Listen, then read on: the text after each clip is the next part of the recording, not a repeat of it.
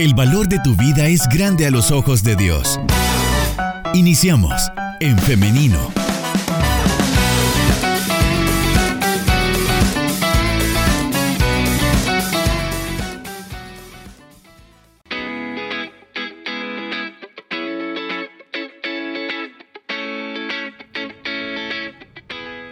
Estamos de regreso con más de En Femenino cuando son las 9 de la mañana con 54 minutos. 6 minutos nos separan de las 10 de la mañana. Y nosotros ya estamos listos para dar inicio con nuestra entrevista. Antes quiero saludar y darle bienvenida a las personas que se están conectando con nosotros a través de nuestro WhatsApp y a través de nuestro Facebook Live. En nuestra página de Facebook usted nos encuentra como en femenino SV, así que por ahí también puede estar participando por medio de los comentarios. Hoy estaremos hablando acerca de las enfermedades de transmisión sexual más comunes en las mujeres y para ello ya tenemos con nosotros a nuestra invitada para este día, la doctora Vanessa Mengíbar, a quien le damos la bienvenida. Adelante, doctora, ¿cómo está? Hola, buenos días. Pues ahora sí un poquito, un poquito enferma, pero ya en recuperación, estoy incapacitada ahorita al momento aquí en la casita por eso hoy no les he hecho video porque qué facha, me van a ver. La verdad es que como soy asmática, me ha dado una mi crisis hoy con estas lluviecitas, pero gracias a Dios no es nada más severo, sino que simple y sencillamente tenía que reposar un poco la voz. Y estando en el trabajo es mentira. no lo iba a lograr.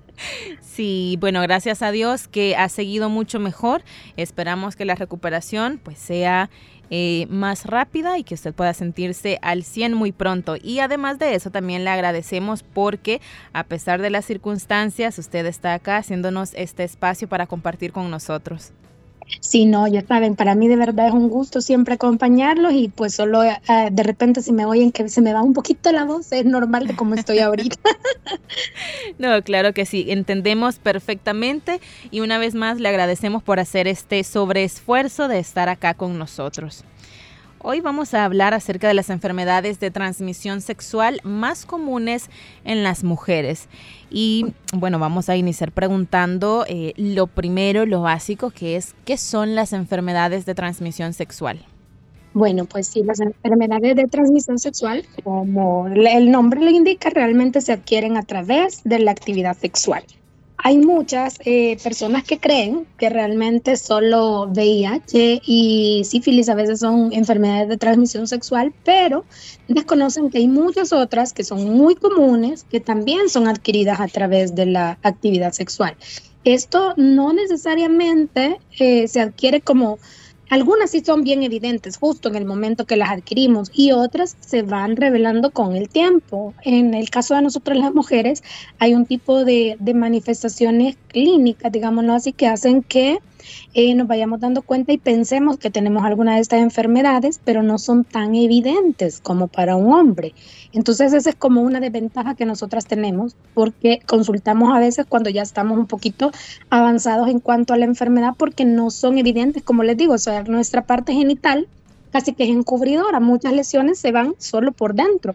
Y solo los que somos ginecólogos, pues obviamente podemos ver y colocar el espéculo para darnos cuenta en, en el canal vaginal qué otras circunstancias podríamos encontrar. A diferencia de los hombres, pues que todo es como más externo, puede ser más evidente.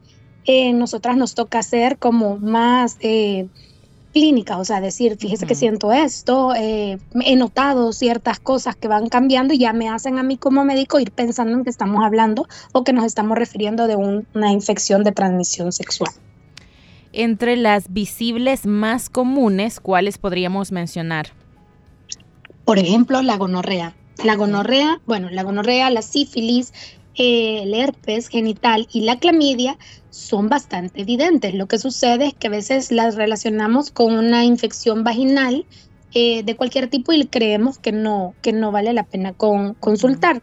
Por ejemplo, la clamidia puede ser eh, confundida con una vaginosis bacteriana, porque realmente la clamidia es una bacteria y entonces lo que va a empezar a ver es como secreción, flujito, y nosotros podemos decir, ay, otra vez tengo una pequeña infección, quizás no voy, porque muchas veces las infecciones no nos hacen consultar, aun cuando yo he tratado de reforzar que cualquier, cualquier tipo de infección vaginal es mejor consultarla y no llegar solo a la farmacia y decir, véndame un medicamento específico, vea, para esto, porque necesitamos ver el tipo de secreción o el tipo de flujito que está saliendo, porque como les digo, clamidia, para mí a veces puede ser muy común que yo al nomás poner el espéculo, yo como médico sé que si veo un cuellito, o sea, la puntita del, del útero, que nosotros la logramos ver a través de la de la vagina, cuando hacemos citología, cuando colocamos espéculo, se llama eh, cuello en frambuesa, es como lo más común, o sea, yo lo veo tan rojito y el tipo de secreción a veces es mínima, pero la sintomatología que la eh, paciente puede tener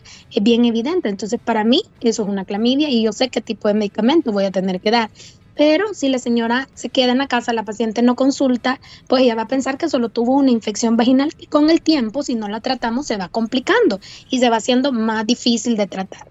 La gonorrea, por ejemplo, en, si ustedes se fueran a un libro o lo buscaran en Google, porque muchos usan Google, que a veces yo le he dicho que no es del todo bien, o sea, solo nos puede dar una orientación, pero no creamos todo lo que leemos ahí, es una secreción de tipo verde que hay que distinguir.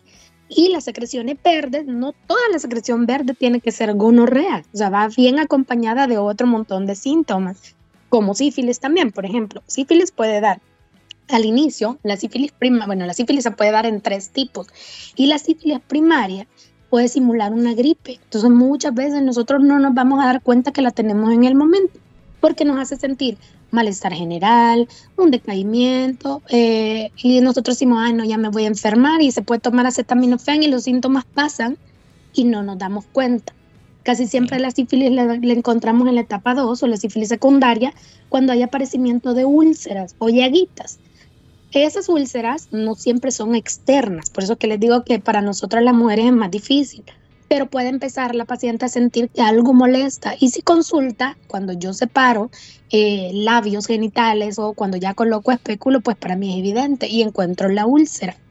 Y eh, ese es el momento como, como en el que nos damos cuenta que hay una sífilis secundaria y el tratamiento es muy fácil. Realmente a veces quizás es más la pena que de consultar que el tratamiento que yo voy a dar. Las casi estas que he mencionado, eh, las tres que he mencionado son de fácil tratamiento. Simple y sencillamente a veces nosotros la hacemos resistente porque no consultamos cuando debemos hacerlo.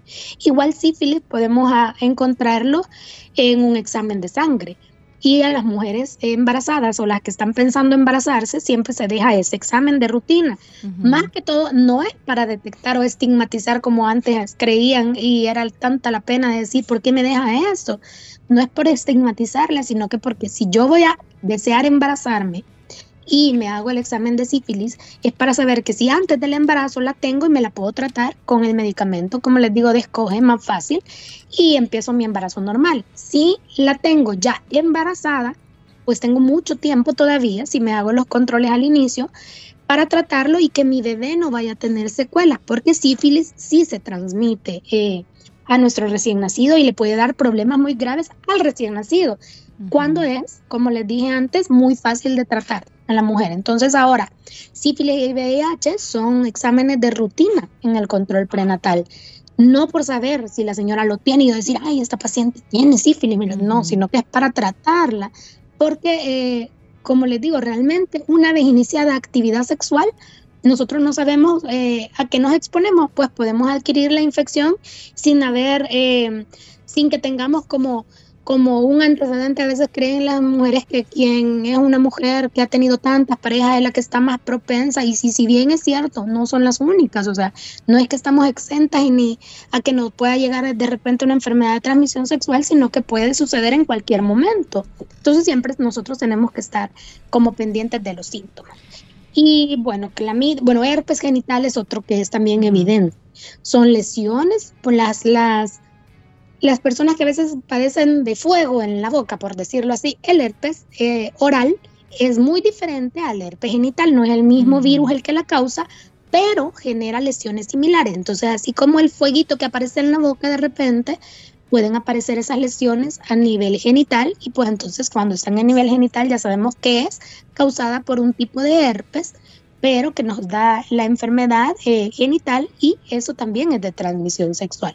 Entonces tenemos que a veces tener eh, la precaución de saber cuándo voy a consultar porque tengo que explicarle bien y estos son temas bien delicados porque tengo que explicarle a ella y a su pareja. Porque una vez la tengo yo es porque mi pareja la tiene, no necesariamente que porque yo se la he pasado o porque mi pareja puede creer que yo soy la que la fui a contraer porque puede ser que él haya sido el que me la pase y como les digo no es algo que sea justo en el momento. Hay sí tipo de enfermedades que sí son justo de, de, inicio temprano, pero hay otras que no sabemos. Por ejemplo, el virus del papiloma humano, es el más común de transmisión sexual, y ese lo podemos adquirir en cualquier momento de la vida y manifestar las lesiones o todos los problemas años después.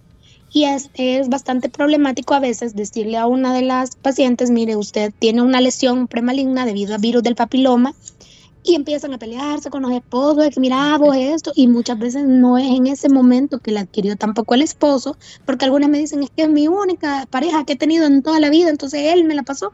Sí, lo más seguro, si es su única pareja, él se la pasó, pero eso no quiere decir que ahorita él esté engañándola y ande con alguien, sino que probablemente usted no ha sido la única pareja de él, él antes de conocerla tuvo una pareja previa y pudo haber adquirido ahí el virus y usted lo está manifestando con los años, porque ese es el problema con el virus del papiloma humano, que las lesiones no se manifiestan en el momento, sino que con el tiempo. Y la gran importancia de por qué hacernos citología desde una vez iniciada la actividad sexual. Doctora, una pregunta con respecto al virus del papiloma humano. Las verrugas que, que, salen en la zona genital por este virus no quiere decir que eh, digamos, hace poco la persona lo contrajo, sino que las mm. verrugas pueden aparecer igual que eh, lo que usted menciona con el tiempo. Con el tiempo.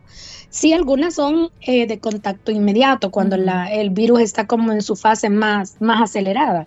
Puede ser que sean en el momento. Si, por ejemplo, yo eh, voy a estar con una pareja y yo veo que esa pareja tiene las verrugas, esas lo más seguro es que me van a salir a mí en un par de, días o, o meses pero yo ya sé, estoy viendo algo, o sea, está haciendo algo tan evidente, pero otras no son tan evidentes porque los hombres no manifiestan las lesiones tanto como nosotras las mujeres. Por eso lo, lo, que hago énfasis en la, la, importancia de la citología es que a veces eh, nosotras creemos que si yo hace que hace cuatro años que me separé y ya no tengo nada con nadie, no me tengo que seguir haciendo la citología.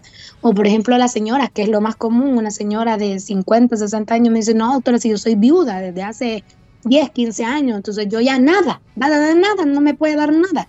Y sí le puede dar, porque para ese tiempo es que se pueden manifestar las lesiones. Tal vez no las verrugas en sí, pero sí las lesiones premalignas. Las verrugas sí son un poquito más a corto tiempo pero también puede pasar eso, porque el virus del papiloma humano es un virus oportunista, igual que el herpes. ¿Qué quiere decir? Que así como se llaman, aprovechan la oportunidad este, de aparecer cuando nosotros tenemos eh, una baja en la defensa de nuestro sistema. Por ejemplo, si yo tengo una gripe muy fuerte, eso hace que mis defensas bajen y aprovechan. El virus del, del herpes y el virus del papiloma aprovechan esa oportunidad y salen y manifiestan. Entonces hay muchas que dicen, mire doctora, en la etapa de la menopausia o cuando estamos justo por pasar en ese tiempo entre los 40 y 45, que muchas señoras llegan y me dicen, mire, mira, la citología toda la vida me había salido bien, ¿por qué ahora me sale mal?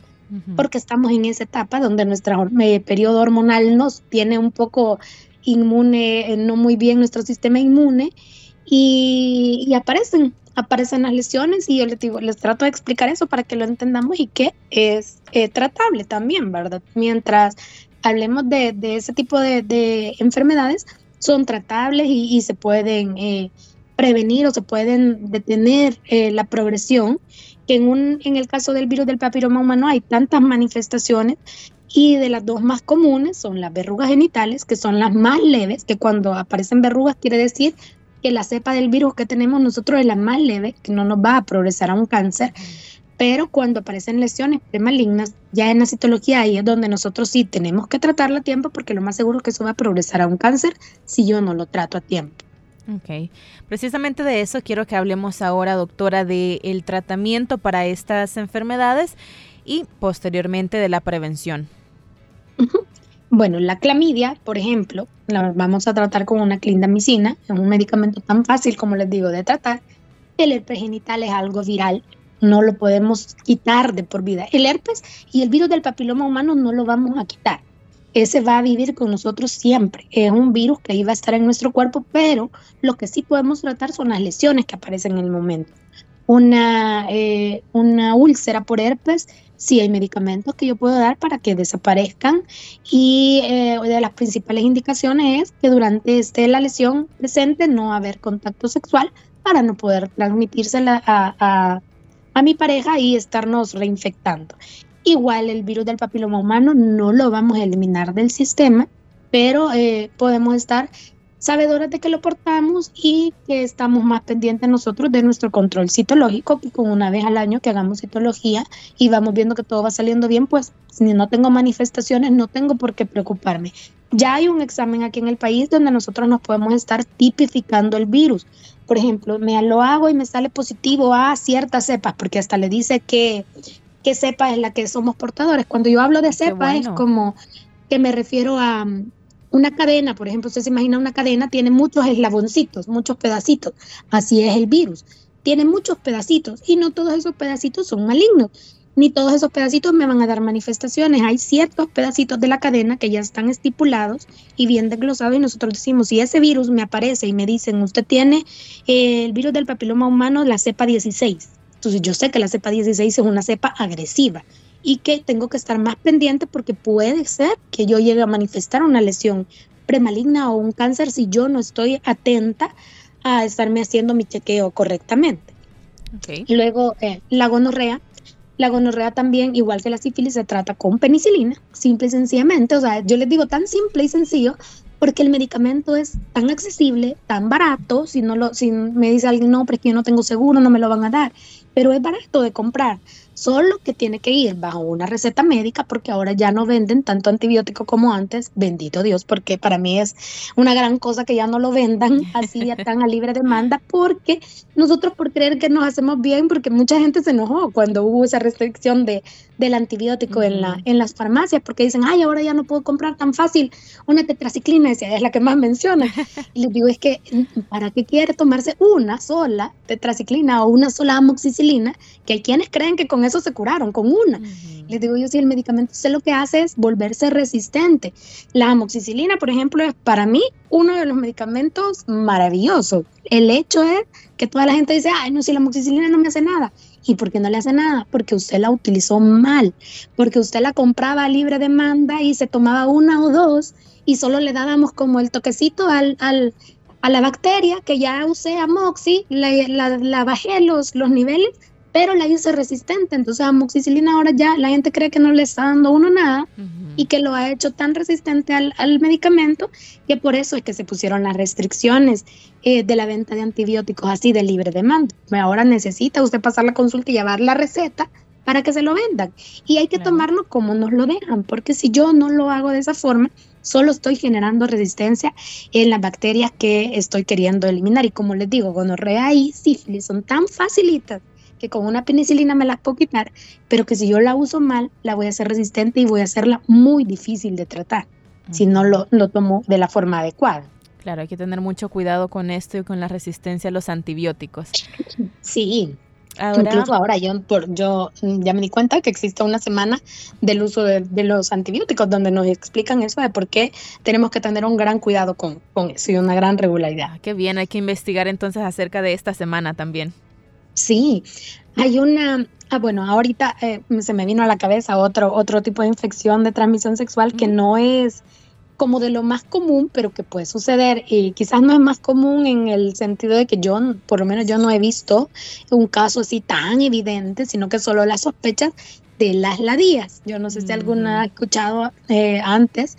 Las ladillas son como piojitos que aparecen en, en los vellos genitales y literalmente son piojitos. Entonces hay que tratarlos también porque esos se adquieren a través de transmisión sexual también. Entonces ese es otro tipo de enfermedad que es bien fácil de tratar si yo la consulto a tiempo. Está bien. Ahora vamos a la parte de la prevención. Adelante, doctora. la prevención.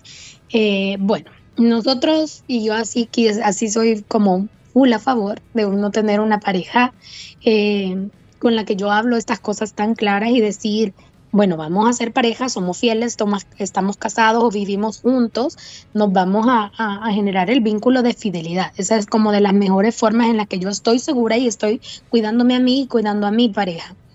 Pero eh, si yo tuve, no sé cómo decir, la mala suerte o algo, que mi pareja me fue infiel, yo tengo que saber que estoy como más propensa a padecer de ciertas enfermedades.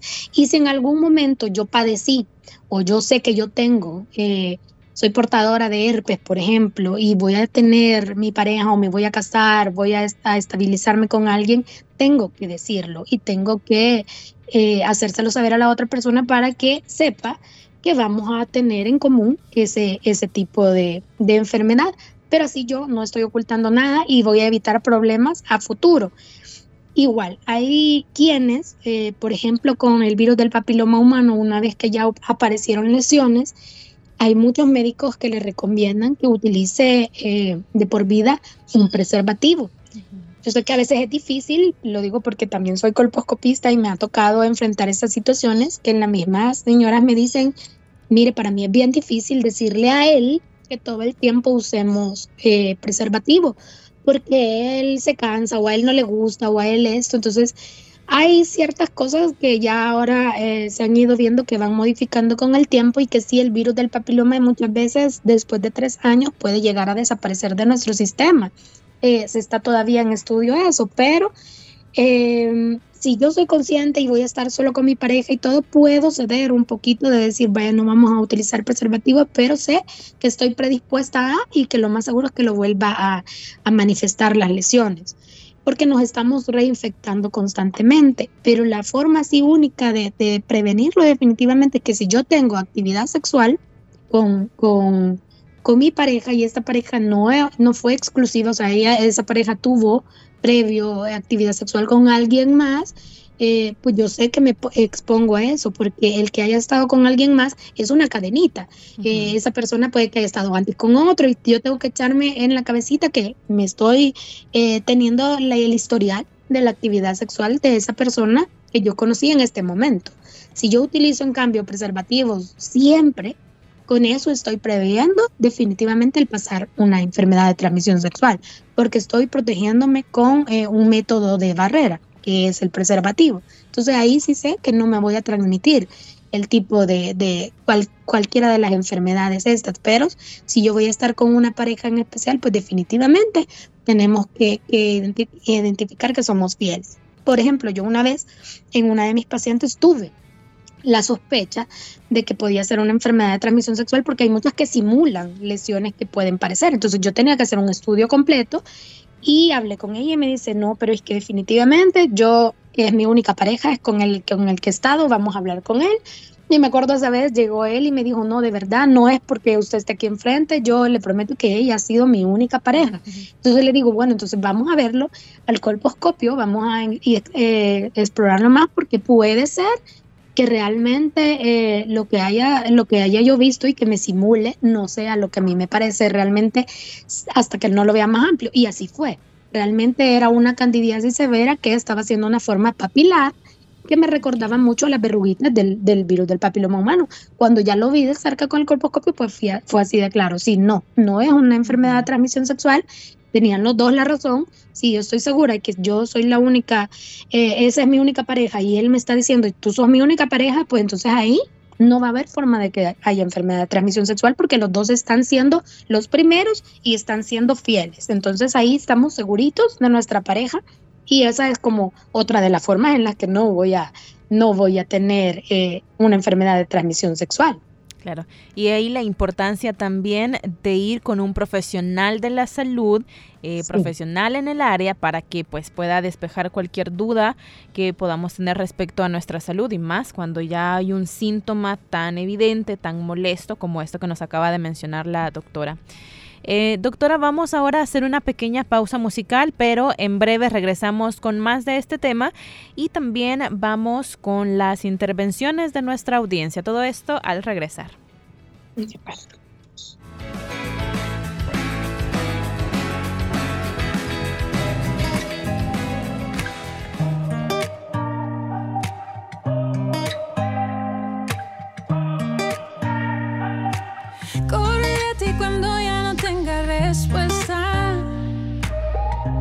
A ti cuando todo me salga bien.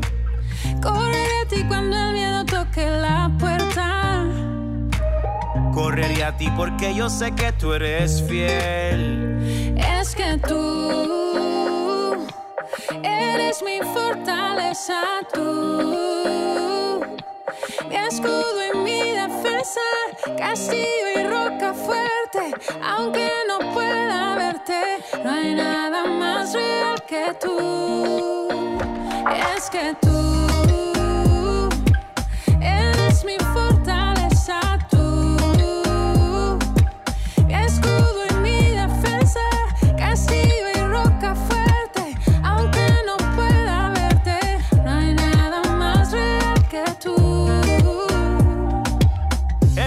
Pasado ronde mi cabeza, pero veo el futuro en tus manos. Te confieso que a veces me estresa ver que todos mis planes fallaron. Tengo dudas, mil dilemas, porque no puedo ver lo que ves, pero tú me ayudas y me llevas al destino como un GPS. Y no, no, yo no tengo miedo, yo, yo sé que en ti lo puedo todo, todo lo que tengo lo tengo porque tú eres fiel. Es que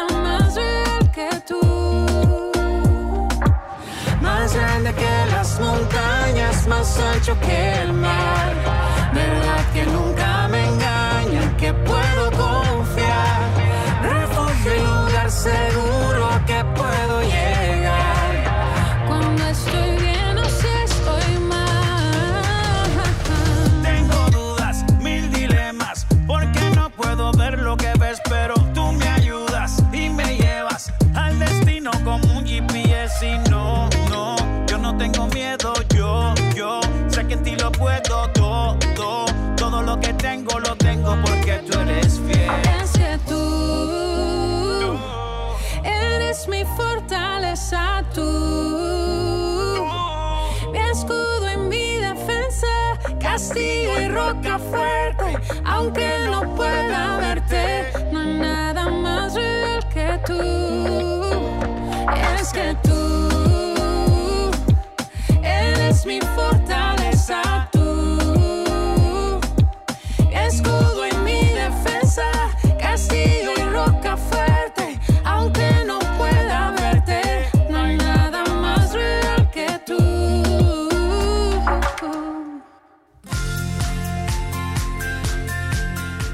Examina la senda de tus pies y todos tus caminos serán rectos. No te desvíes a la derecha ni a la izquierda. Aparta tu pie del mal.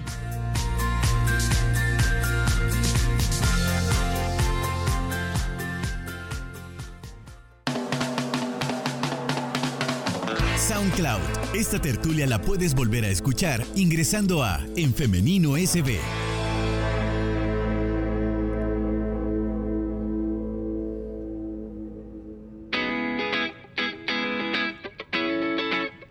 Regresamos con más de En Femenino. Hoy hemos estado conversando con la licenciada, con la doctora más bien, Vanessa Mengíbar, acerca de las enfermedades de transmisión sexual más comunes en las mujeres. Eh, le damos la bienvenida nuevamente a la doctora y vamos también con las preguntas de nuestra audiencia. Adelante, doctora. Ya estamos listas aquí para resolver las dudas que puedan haber acerca de este tema o de otra, de otra temática. Bien, eh, vamos con la primera participación. Nos preguntan si una mujer sale positiva a prueba de sífilis, ¿qué tiempo tarda la enfermedad en mutar a reacciones graves? Si la mujer no se pone en tratamiento y en el hombre, ¿cuáles son sus consecuencias? Mi hermana ya tiene tres años de ser portadora de este virus por el esposo. Él fue quien la contagió, pero su esposo no quiere consultar. Agradecería su respuesta. Eh, pues definitivamente no tenemos así como un tiempo tan específico para decir a tanto tiempo le va a dar las manifestaciones, pero definitivamente si usted sabe que es portador de, de la sífilis, tiene que ponerse en tratamiento, porque eh, con los años vamos a llegar a la sífilis terciaria y eso ya es una manifestación como más severa que es así, incluso hasta puede causarle la muerte. Si usted no se pone en tratamiento, muy probablemente el esposo o la pareja no ha sentido ahorita ningún malestar y por eso cree o, piensan que son un falso positivo a la prueba de sífilis. Y como no se sienten mal, porque realmente el malestar que en general, como les dije, es como la sífilis primaria nada más, que es como, ah, me dio una gripita y eso fue todo, creo yo, en ese momento. Pero no, luego vienen las manifestaciones con úlceras y la sífilis terciaria que ya lleva eh, un montón de síntomas que como les digo hasta puede llevar la muerte porque afecta ya sistemas. Eh, estamos hablando de que puede llegar a, manifestar eh, afectaciones hepáticas, ya afectaciones generales que le van a ir complicando todo.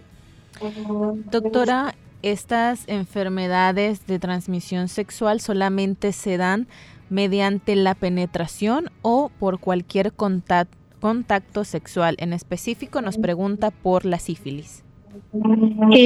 Puede ser por la, no, la sífilis definitivamente sí solo es por contacto sexual porque no, no es por oral a menos que esté cuando en el, en el momento que estamos con las lesiones evidentes. Ahí sí podría ser, por, por ejemplo, por sexo oral o eh, por relaciones de tipo anal. Ahí sí todo tiene que, que ver con el contacto puramente sexual.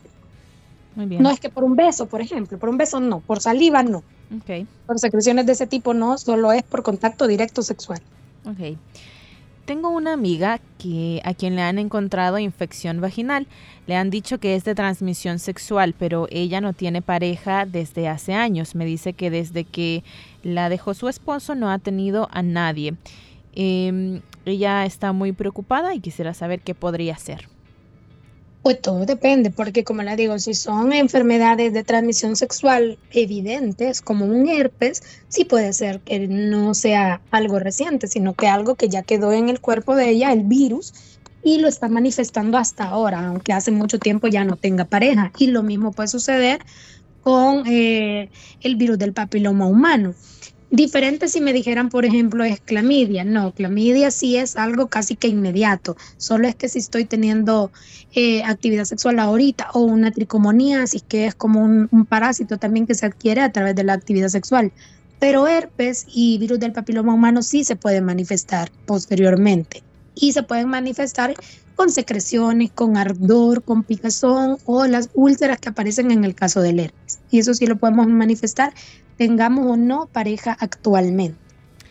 Doctora, ¿cada cuánto tiene que hacerse la citología una mujer de 60 años? Depende de los factores de riesgo que tengamos, porque, eh, por ejemplo, a nivel institucional, esto Seguro Social, la están derivando para cada dos años a casi todas las mujeres, pero eso es en vista a la cantidad de pacientes que hay en el Seguro Social y depende de los factores de riesgo porque si es una mujer que es eh, sexualmente activa todavía, eh, pues tiene que hacérsela cada año como todas las mujeres.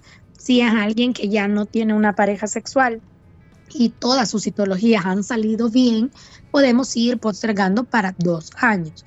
Si eh, mi citología, yo tengo el antecedente de que tuve una lesión premaligna en algún momento y recibí tratamiento, ella sí tiene que volver a estársela haciendo cada año porque ya tenemos ese antecedente. Y cuando hablamos de 60 años en adelante, recordemos que el sistema inmune puede ir desmejorando y si somos todavía portadores de ese virus, puede manifestarlo. Ok.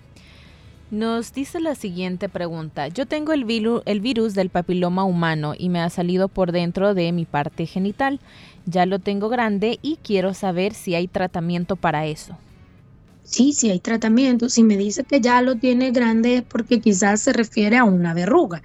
Eh, cuando son verrugas, las manifestaciones del virus del papiloma humano, la verruga se tiene que quitar. O sea, hay que darle, si yo, por ejemplo, me llega a mí al consultorio una, una paciente y yo le veo las verruguitas, yo en el mismo momento le pongo la primera aplicación de un medicamento específico y le digo que eso lo tenemos que estar tratando cada semana hasta que desaparezcan. Si las verrugas se van volviendo grandes o se vuelve resistente al medicamento, digamos que con el paso de cuatro a cinco semanas esas, esas lesiones tienen que haber desaparecido si son pequeñas y responden bien al tratamiento. Si no, no responden con el tiempo y van creciendo, pues ya ahí toca una excisión quirúrgica, o sea, quiere decir que la voy a quitar con, con lo puedo hacer en el consultorio, o sea, puede ser algo que no necesite un ingreso, pero que se tiene que quitar porque se tiene que colocar anestesia, se usa bisturí, ya hay que quitar, cauterizar y, y hacer que no sangre dependiendo del tamaño, pero no puedo tener ahí la lesión todo el tiempo, o sea, yo me la tengo que quitar, porque si dejo que la lesión ahí esté, lo que va a suceder nada más es eso, que va a ir creciendo. Y yo sé que muchas a veces se asustan porque las verrugas sí se transforman en algo realmente feo por imagen, pues por apariencia, porque si usted le da en Google verrugas por el virus del papiloma humano, se van a asustar, van a ver algo que parece realmente coliflor y en serio así son, o sea, porque así se, así se describen como coliflor, porque eso parecen las verrugas, pero si yo las dejo que lleguen a ese grado extremo, si yo las detecto tempranamente, ya cuando me va apareciendo y las quito, son mucho más fáciles de tratar, porque con una aplicación local de tratamiento, como les digo, en tres, cuatro semanas ya podrán ver que no hizo bien nada, ya no se vuelve a notar. Pero si yo la dejo ahí, eso va a crecer. E incluso como está pegadito mi zona genital, se pueden eh, de, por contacto pasarse una a la otra. Yo misma me la estoy pasando. Ni siquiera es que tenga que volver a tener actividad sexual, sino que como está ahí, el virus local puesto en esa verruguita, me lo estoy pasando a mi misma área genital y pues ahí se va diseminando. Bueno, como recomendación, no busque en Google si usted tiene eh, alguna sospecha, algún síntoma, mejor vaya a consultar con los profesionales de la salud. Tenemos la siguiente pregunta que nos dice, a mí últimamente me ha estado saliendo una pequeña inflamación en la citología. Por ejemplo, en mayo, que me la hice, salió así y la doctora me recetó un medicamento, nos menciona una marca y eh, pregunta que por qué será que sale esta inflamación.